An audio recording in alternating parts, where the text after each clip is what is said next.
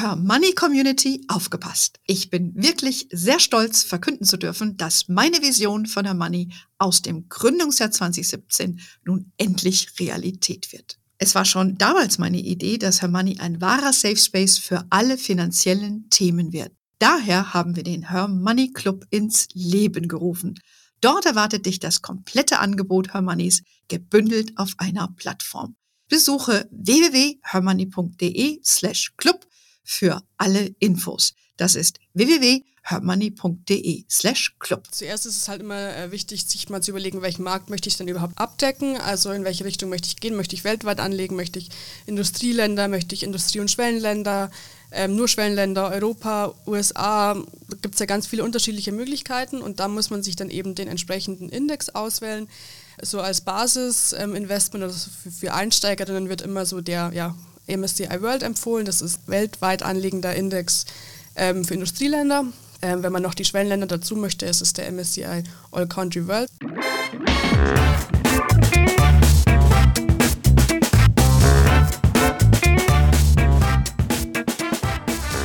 Ich begrüße euch super herzlich zum Her Money Talk, dem Geld- und Karriere-Podcast für Frauen. Zum Jahresanfang haben viele von euch sich vorgenommen, sich endlich ihre Finanzen anzugehen. Ähm, ETFs sind für viele von euch die erste Wahl, um überhaupt den Vermögensaufbau zu starten. Das ist jetzt der Anlass für uns heute, mal einen Deep Dive zu ETFs zu machen, denn die meisten wissen natürlich schon, was sich hinter diesem Kürzel verbirgt. Wir wollen heute einfach mal kompakt nochmal Grundlegendes euch mit auf den Weg geben und vor allen Dingen auch die vielen neuen Hörerinnen einen kleinen Exkurs geben, äh, die hier neu sind bei uns im Hermoney Talk. Das mache ich gemeinsam mit meiner Kollegin Floriana. Und äh, wir beide sprechen jetzt über die fünf wesentlichen Dinge, die du jetzt über ETFs wissen musst. Liebe Floriana, alles klar bei dir soweit? Ja, vielen Dank für die Einladung zum Podcast. Ich freue mich sehr, heute äh, wieder dabei zu sein. Ja, sehr schön. Wir sind ja ganz formell. Ihr müsst wissen, wir sitzen sogar nebeneinander heute. also wir haben gesagt, wir reden über die fünf wesentlichen Dinge. Fangen wir mal mit dem very most basic an nämlich was ist überhaupt ein ETF und äh, wie spricht man das Ganze eigentlich richtig aus, Floriana? Genau, äh, ETF ist die Abkürzung für Exchange Traded Fund. Ähm, da stecken auch schon die drei wesentlichen Merkmale eigentlich drinnen. Exchange bedeutet Börse, Traded bedeutet gehandelt und Fund bedeutet Fonds, also ein börsengehandelter Indexfonds. Ja, das ist schon mal jede Menge. Genau. Ja. Und im Kern ist das natürlich auch ein, ein Investmentfonds, wie man sie ja generell kennt. Es ist nur eine Besonderheit, die, das, äh, die der ETF hat, im Gegensatz zu traditionellen Investmentfonds. Welche sind denn das? Genau, ähm, der äh, ETF wird eben über die Börse gehandelt, eben im Gegensatz zu den traditionellen Investmentfonds, hat aber als noch größerer Unterschied ähm, kein aktives Management. Das heißt, es gibt keinen Manager oder auch keine Managerin, die aktiv eingreift und sagt, ja, ich investiere jetzt in dieses Unternehmen oder in jenes, sondern es wird einfach ein Index, wie zum Beispiel der DAX, den kennen vielleicht die ein oder andere Hörerin aus der Tagesschau, zum Beispiel vor der Tagesschau wird der immer in den Börsen vor acht gezeigt. Genau, und dieser Index wird eben eins zu eins nachvollzogen und das ist dann der ETF. Genau. Und das ist ja auch der Zauber bei den ETFs. Man weiß immer genau, was drin ist. Wenn du das Beispiel vom DAX hast, das sind 40 Werte und äh, die sind dann auch enthalten und da genau. wird auch kein Fondsmanager oder Fondsmanagerin eingreifen und sagen, ach, ich finde den Wert aber besser und schmeiß den anderen raus. Das funktioniert so nicht. Dieses sogenannte aktive Management wird hier nicht betrieben, sondern es wird einfach blind gekauft, äh, was in diesem Index drin ist. Und das ist auch schon mal so ein, so ein wichtiges ähm, Kennzeichen, dass man eben da genau weiß, was sich dahinter verbirgt. Und äh, ich glaube, Floriana, wir müssen auch nochmal eine ganze Serie machen, nur zum Thema Index, ja. weil das ist ein großes Feld. Auf jeden Fall, ja. ja. Kommt. Aber jetzt machen wir erstmal hier die Basics. Also erst nochmal ETF, ist klar, Exchange Traded Fund, wird an der Börse gehandelt. Das heißt, äh, ihr müsst auch ein Depot haben, kommen wir gleich nochmal dazu.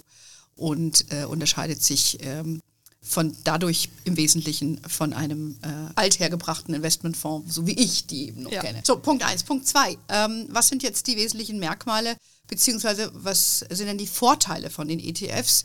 Da gibt es, ich habe die Liste hier, ganz, ganz, ganz viele. ja, genau, da gibt es wirklich einige. Ähm, einer der größten Vorteile ist die, die Risikostreuung. Ähm, du investierst in ein Produkt, aber über dieses eine Produkt in ganz, ganz viele unterschiedliche Werte In hunderte Aktien kannst du investieren. Du kannst natürlich auch in Anleihen oder Rohstoffe gehen. Also da gibt es auch mehrere, aber wir bleiben jetzt, glaube ich, eher mal bei den Aktien-ETFs. Genau. Ich glaube, das ist ein bisschen einfacher. Gibt es auch die meisten davon. Genau, genau. genau. Ähm, und du hast eben in dem einen ETF hast du ganz, ganz viele ähm, Aktien in dem Index. Und wenn du jetzt da ein Unternehmen drin hast, das vielleicht pleite geht, vielleicht war Wirecard in dem ETF, den du hattest, ähm, dann macht dir das jetzt vielleicht nicht so viel aus, weil die ganzen anderen ähm, Unternehmen, die du auch im ETF hast, natürlich nicht am selben Tag pleite gehen. Vielleicht gehen sie auch gar nicht pleite. Ja, hoffentlich gar nicht.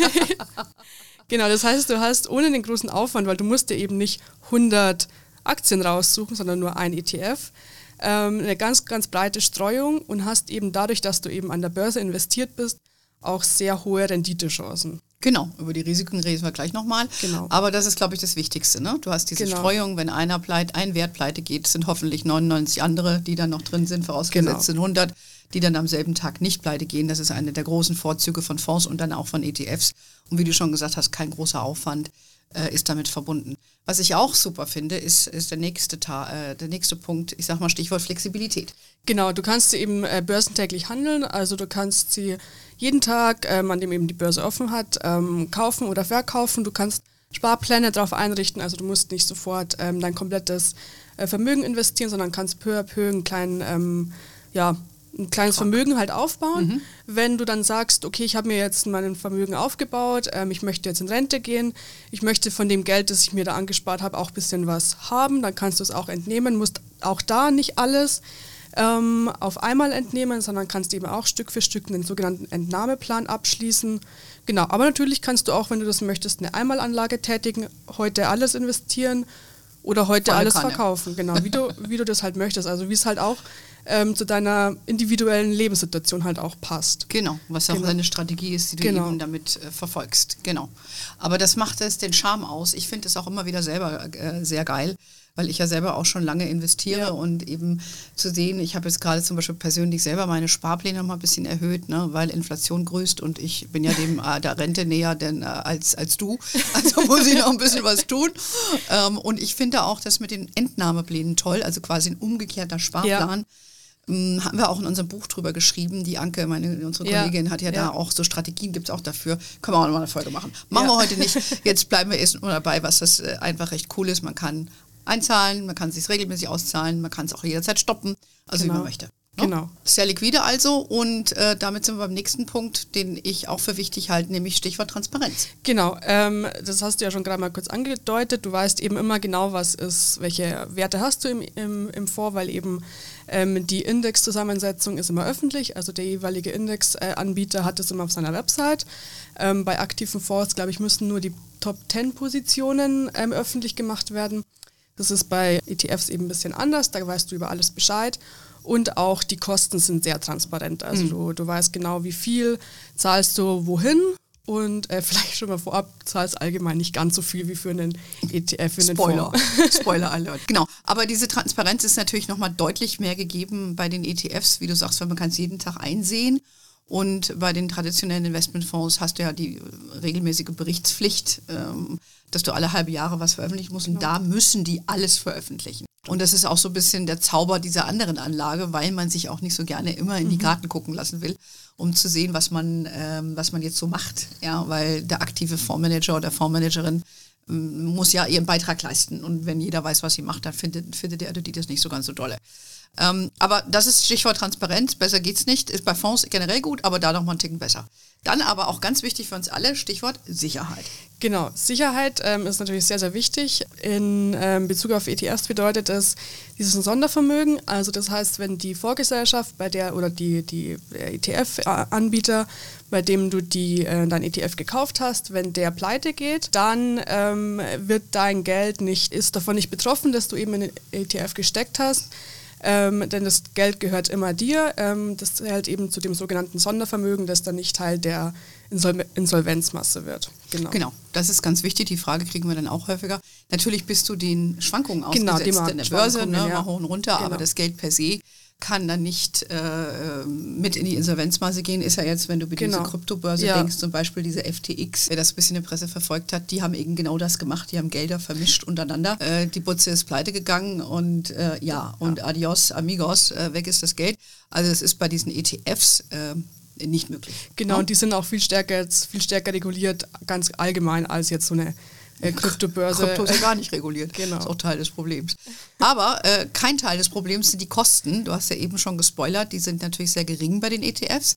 Macht ja auch die Magie dieses Produktes aus. Warum sind die denn so günstig? Genau, vor allem halt deshalb, weil du eben kein aktives Management hast. Äh, du musst keinen Fondsmanager, keine Fondsmanagerin bezahlen.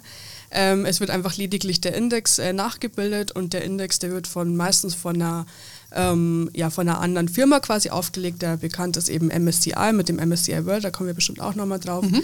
Ähm, die Deutsche Börse hier in Deutschland macht auch viele Indizes, ähm, auch über den DAX hinaus, genau, und die zahlen eben dann die Indexanbieter, äh, die ETF-Anbieter eine kleine Gebühr, aber das war es im Endeffekt dann auch schon. Und äh, man hat selbst meistens nur so laufende Kosten, die sind im Bereich von 0,5 Prozent meistens. Man hat ähm, im, im, Gegensatz zu aktiven Fonds keinen Ausgabeaufschlag. Ähm, der wird bei den aktiven Fonds erhoben, ist meistens so um die ja, zwischen 3 und 5 Prozent. Mhm. Und ähm, damit wird innerhalb der Fondsgesellschaft eben sowas wie der Vertrieb bezahlt, dass eben auch ähm, ja, der aktive Fonds an den Mann und an die Frau kommt. Ähm, das zahlt man so vereinfacht gesagt mit dem Ausgabeaufschlag und der ist eben bei den ETFs auch nicht, ähm, wird da auch nicht verlangt. Und so ganz generell muss man auch nochmal sagen, es gibt eine ziemlich hohe Konkurrenz am Markt. Die äh, Produkte wurden immer beliebter, die ETFs, gerade mhm. in den letzten Jahren. Ähm, und dadurch ähm, steigt halt auch der Wettbewerb, was dann halt uns als äh, KundInnen und, und Konsumentinnen eben dann zugutekommt, weil dann ja kann sich einfach ein Produkt mit, einer, mit hohen Kosten einfach nicht so durchsetzen. Genau, wenn das eben total vergleichbar ist. Also wenn du zum Beispiel einen MSCI World Index hinterlegt hast und der ist überall bei verschiedenen Produkten ja. hinterlegt, dann ist das schlagende Argument natürlich die Kosten, weil äh, einen anderen Vorteil hast du nicht. Und äh, vielleicht auch nochmal wichtig, weil du eben sagtest, äh, dass das jährlich 0,5 Prozent kostet das ist ja dann, äh, was die Ver Verwaltungsgebühr, die Total genau. Expense Ratio, also die totale Kostenquote, wenn man das jetzt mal so lapidar übersetzt. Und vielleicht auch wichtig zu verstehen, das wird dir jetzt nicht abgebucht von deinem Konto, das ist nicht für dich so sichtbar, sondern äh, das wird halt aus diesem Fondtopf herausgezogen. Und äh, deshalb fällt dir das vielleicht gar, im ersten Schritt gar nicht auf. Die, den Ausgabeaufschlag, der fällt dir auf, ja. weil das ist dann ausgewiesen, aber äh, das, was du an Managementgebühr in, im Rahmen dieser Total Expense Ratio TER zahlst, fällt jetzt nicht so auf. Ne? Genau. Ne? Aber es äh, muss man trotzdem darauf achten, weil das frisst die Rendite. Genau, wer da auch nochmal mehr Infos dazu möchte, ich habe letztes Jahr zum Thema Ausgabeaufschlag einen Artikel mhm. geschrieben. Den verlinken wir auf jeden Fall nochmal in den Show Notes. Good point. so, ähm, aber bei allem Vorteilen gibt es natürlich auch immer Nachteile von ETFs. Welche hast du denn da zusammengetragen, Oriana? Genau, der größte Nachteil ist eben, dass es keinen Sicherheitsbaustein gibt. Also es gibt eben, was wir vorhin als Vorteil hatten, dass es eben kein Fondsmanagement gibt. Kann man auch als Nachteil sehen, weil wenn es am Markt total nach unten geht, ähm, dann hat man eben niemanden, der eingreift und sagt, hey, ich verkaufe jetzt zu einem bestimmten Punkt, ich erhöhe vielleicht mal die Cashquote, wenn sich eine ähm, Zeit andeutet, die jetzt ein bisschen schwieriger wird. Ähm, das heißt, man ist quasi im Markt. Man, man geht mit hoch wie runter. Genau, hoch wie runter, genau. Mhm. Aber ich meine, ich sage immer, man kann das natürlich als Nachteil sehen, aber ich sage mir, äh, ich würde mir meinen Sicherheitsbaustein persönlich anders gestalten. Da gibt es genau. ja Portfoliostrategien, wie man das dann macht. Und wenn ich dann investiere in, in einen ETF, dann möchte ich auch wirklich volle Markt sein. Ja. Das ist so ein bisschen meine persönliche äh, Wahrnehmung. Von daher, okay, es ist, ist, ist, ist, ist durchaus, kann es ein Nachteil sein, weil keiner gegensteuern kann.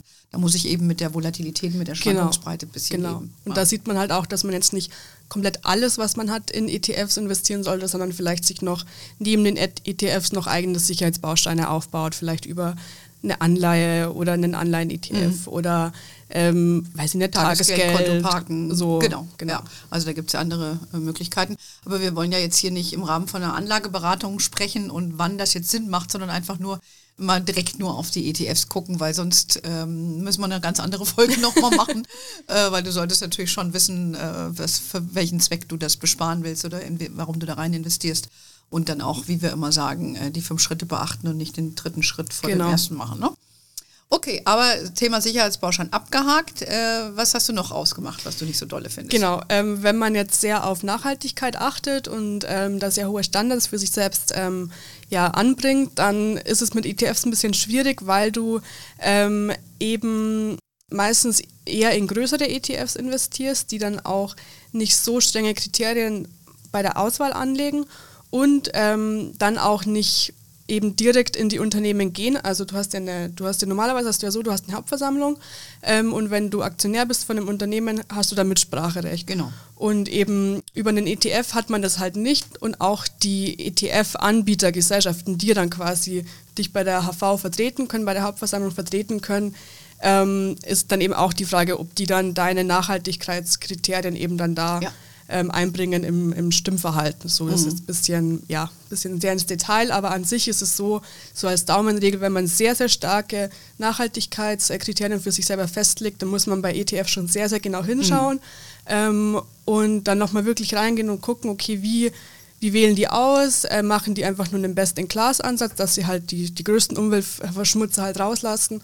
Ähm, oder gehen die halt wirklich in die Impact-Richtung? Also genau, da hat man einfach mehr, mehr Aufwand an und das muss man für sich ja. selber so ein bisschen rausfinden, wie genau. man da wie bei, man da handhaben möchte. Absolut. Und bei Nachhaltigkeit haben wir ja auch gelernt, ist es eben ein bisschen schwierig, äh, was ist jetzt nachhaltig. Das ja. ist ja eine riesige Debatte, wie wir auch in der öffentlichen Diskussion merken. Und von daher ist äh, aus, aus, meiner Wahrnehmung, wenn man einen nachhaltigen ETF sucht, muss man natürlich gucken, was für ein Index. Da ja. musst du richtig ein Indexstudium betreiben, was die da reinpacken ja. oder eben auch nicht. Oder man gibt sich somit zufrieden. Also ich habe das für mich so gemacht. Ich habe gedacht, ich will einfach was im Nachhaltigkeitsbereich haben. Ja. Und habe hab mir irgendwas von MSCI World, wo SAI drauf stand, ja. genommen und dachte, mir wird schon passen. Aber äh, da ist nicht jeder so, wie du sagst. Ne? Es gibt manche, ja. wir haben ja bei uns auch ja. Nachhaltigkeitsjüngerinnen, ich nenne jetzt keine Namen. Und äh, die haben, denen lang das eben nicht. Ne? Und das muss ja jeder für sich selbst entscheiden. Jo, aber ich glaube, ähm, haben wir noch was vergessen? Das Mitspracherecht haben wir diskutiert. Ja, ich ja. glaube, das sind so die wesentlichen ja, Nachteile. Ähm, vierter Punkt. Ähm, wie wählt man jetzt den, jetzt hast du, hast du gesagt, okay, ich habe es verstanden, was es ist. Es ist breit gestreut, kann da jederzeit ran, äh, kann da längerfristig investieren, Rendite stark. Okay, Nachhaltigkeit, vielleicht ein bisschen Kompromiss eingehen. Aber äh, jetzt, ich bin jetzt hier, es ist ich, Jahresanfang, ich will jetzt hier Gas geben, egal wie, ich mache das jetzt mal. Äh, welcher ETFs wäre jetzt so für so eine Einsteigerin der passende? Oder was empfehlen wir da? Genau. Ähm, zuerst ist es halt immer äh, wichtig, sich mal zu überlegen, welchen Markt möchte ich denn überhaupt abdecken? Also in welche Richtung möchte ich gehen? Möchte ich weltweit anlegen? Möchte ich Industrieländer? Möchte ich Industrie- und Schwellenländer? Ähm, nur Schwellenländer, Europa, USA, da gibt es ja ganz viele unterschiedliche Möglichkeiten und da muss man sich dann eben den entsprechenden Index auswählen. So als Basis-Investment ähm, oder für, für Einsteigerinnen wird immer so der ja, MSCI World empfohlen. Das ist weltweit anliegender Index ähm, für Industrieländer. Ähm, wenn man noch die Schwellenländer dazu möchte, ist es der MSCI All Country World zum Beispiel. Ähm, genau, wenn man sich so diesen, diesen Index, in dem man eben gehen möchte, herausgesucht hat, dann ähm, kann man das, ähm, kann man sich dann eben den passenden ETF darauf aussuchen. Da ist es immer wichtig, auf das Volumen zu achten. Das Daumenregel sind so die 100 Millionen Assets under Management, also das verwaltete Vermögen, ähm, das eben quasi in dem ETF steckt bei der jeweiligen ähm, ETF-Gesellschaft, dass das mehr als 100 Millionen äh, beträgt. Die Kosten sind natürlich auch sehr wichtig. Ähm, ist so als Daumenregel die 0,5 Prozent äh, TR, also laufenden Kosten, dass man da nicht drüber kommt. Oh ja. mhm. Und ja, dann ist es eben auch ganz wichtig, sich nicht zu sehr in die Details zu verzetteln. Das merken wir auch bei unseren Leserinnen oft. Ja. Ähm, und im Coaching. Ja, und im Coaching, mhm. genau, dass, ähm, dass man eben auch dann mal eine Grenze ähm, zieht. Und ich habe mir das mal angeguckt beim MSCI World zum Beispiel. Da gibt es allein bei Morningstar sind zwölf unterschiedliche gelistet. Und wenn man sich jetzt mal die Rendite auf drei Jahre ansieht, dann ist halt der Unterschied jetzt nicht so groß, maximal 0,5 Prozentpunkte. Alles sind so zwischen 6,4 und 6,9 Prozent pro Jahr an Rendite in den letzten drei Jahren. Das ist jetzt nicht so ein großer Unterschied. Und ob ich dann ähm, eben die Zeit, die ich da investiere, noch mehr zu recherchieren und noch tiefer zu gehen und hier nochmal nach, die kann man halt dann auch besser nutzen. Genau, ich denke, das kann man auch vernachlässigen. Da ist es wichtiger, einfach zu starten, genau. sich dies die Füße nass zu machen. Und ich sage auch immer, wenn, wenn man einen Sparplan macht mit, ich sag mal, 25 Euro im Monat, dann sollte sich mal die Frage stellen, what is your risk? Ja. Wenn ich zum Italiener gebe, ich weiß nicht, wie es dir geht, Floriana, gib mehr aus als 25 Euro. Ja. Ähm, und von daher sollte man da einfach mal anfangen damit. Und ich glaube, das ist hier so die Main Message. Ja. Und dafür ist sowas breit gestreutes einfach mal eine ganz gute Geschichte. Ja. Und ja, don't worry, wenn du hinterher das nicht mehr möchtest, du kannst es jederzeit ändern. Du kannst einen anderen kaufen, du kannst es auflösen. Also du bist ja da nicht verheiratet mit diesem Ding. Ja. Ganz wichtig. Genau, und äh, das ist übrigens dann auch nochmal ein wichtiger Punkt. Ähm, du hast ja ein paar Kriterien noch genannt, Volumen und Kosten, das sind so ein paar Richtschnur, genau. Richtwerte, die man vielleicht beachten soll. Und bei dem Volumen würde ich halt sagen, es ist nur deshalb relevant, wenn du ein, ein, wenn das, wenn der Fonds viel, viel Geld drin hat, dann ist die Wahrscheinlichkeit, dass die Fondsgesellschaft den wieder zumacht, gering, weil er muss sich ja auch rechnen für die Fondsgesellschaft. Ja. Man muss sich auch vorstellen, dass die Margen dann sehr eng sind in so einem Produkt. Und deshalb empfehlen wir eher, dass man guckt, dass man auf die Fondsgröße geht ähm, als, als Kennzahl. So, und damit sind wir schon beim letzten Punkt, denn wo kriege ich so ein Ding überhaupt her? Genau, ähm, dafür brauchst du eine, eine, ähm, ein Online-Depot, ähm, also einen, ähm, einen Broker, über den du das dann äh, ordern kannst. Wir haben auch einen großen Depotvergleich bei Hermani, den verlinken wir natürlich auch. Ähm, genau, und da suchst du dir ein Depot aus, eröffnest es, es geht mittlerweile auch ziemlich einfach zum Glück und dann gibst du in die Suchmaske ein, für, wo du, für welchen ETF du dich halt entschieden hast, also zum Beispiel ETF weltweit. Ähm, suchst dir dann deinen jeweiligen ETF raus und kannst eigentlich schon auf Kaufen oder auf Sparplan anlegen, wenn du das möchtest. Musst natürlich immer gucken, ob du überhaupt einen Sparplan anlegen kannst. So, ähm, genau, und dann bist du eigentlich los. schon fertig. Also das ist, ja. man denkt immer, das ist so kompliziert, aber wenn man sich dann mal dann mal macht, dann merkt man, okay, es ist doch gar nicht so kompliziert. Ganz genau. Und ich kann euch sagen, ich habe ja auch nach vielen Jahren, wo ich ja schon selber aktiv an Börse und Fonds unterwegs bin, mal wieder ein neues Depot eröffnet ja. vor anderthalb Jahren. Äh, ich habe das ganz einfach hinbekommen, ja, und ich bin so ein Tech-Dulli, ja. Also wenn ich das hinkriege, kriegt das jeder hin und ich habe sogar auf meiner App auf dem Handy, es kann ja heute geht ja alles. Und äh, man kann da auch den Sparplan leicht erhöhen. Wie gesagt, genau. als ich meine Sparpläne zum Jahresanfang jetzt erhöht habe, habe ich einfach reingegangen und dann siehst du sofort einen Button. Also ja. es ist wirklich easy. Und auch mit der Suchmaske. Ne? Also vielleicht noch ein Hinweis, äh, oftmals, wenn man eingibt ETF weltweit, äh, vielleicht muss man da mal äh, Global schreiben oder mhm. Worldwide oder so, weil äh, manchmal sind das ja auch primär englischsprachige Begriffe, genau. dass man, dann findet man das vielleicht nicht so gleich. Aber so ein bisschen eine Denksportaufgabe wollen wir euch ja heute auch noch ja. mit auf den Weg geben. genau. Also von daher, ich denke mal, es war uns heute ein Anliegen äh, zu sagen, hey, it is not that hard, ja. ja just go for it. Und äh, das waren mal so die fünf wesentlichen Punkte. Danke, Floriana. Gerne. Wo man sagt, okay, wenn du damit anfangen willst, so kann das gehen. Wie gesagt, wir machen keine Anlageberatung. Ihr müsst selber euch überlegen, ob das zu euch passt. Äh, und wir empfehlen euch da auch nochmal auf unsere Homepage zu gehen. Da gibt es nämlich auch nochmal so die fünf Schritte für die ganzen Anfängerinnen, wie wir euch empfehlen, wie ihr da vorgeht. Oder er kommt gleich ins unser Coaching, da lernt er nämlich die Floriana und mich persönlich ja. kennen. Wie natürlich auch auf unserem Money Festival, dürfen wir auch nicht verschweigen. Am 6. 6. Mai hier in München trifft man uns vor Ort und da gibt es auch noch ganz viel mehr Fachwissen. Jo, dann erstmal, thank you very much. Wir gehen jetzt hier zurück an unseren Arbeitsplatz und machen weiter und lassen uns neue Dinge einfallen für euch. Wie Floriana gesagt hat, gibt viele Infos bei uns auf der Webseite. Es gibt unseren geilen Newsletter. Wir sind natürlich auf Facebook, LinkedIn, Instagram. We are wherever you are. In diesem Sinne, have a wonderful day. Until next time und ciao. Ciao, Floriana. Ciao.